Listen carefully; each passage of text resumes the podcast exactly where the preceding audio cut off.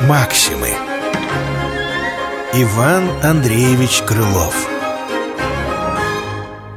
Щука и кот.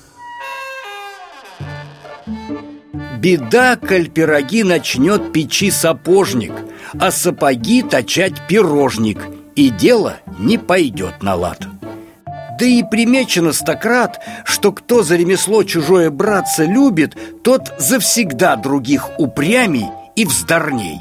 Он лучше дело все погубит и рад скорее посмешищем стать света, чем у честных и знающих людей спросить или выслушать разумного совета.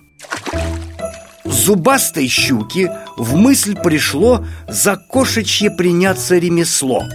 Не знаю, завистью ли ее лукавый мучил, или, может быть, ей рыбный стол наскучил, но только вздумала кота она просить, чтоб взял ее с собой он на охоту, мышей в анбаре половить.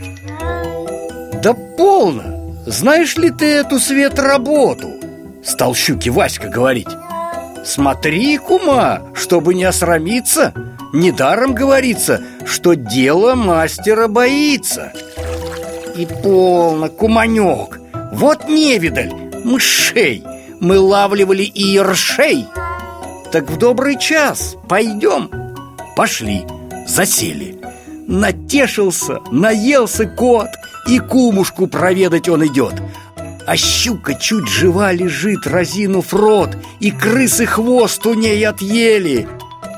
Тут, видя, что куме совсем не в силу труд Кум замертво стащил ее обратно в пруд.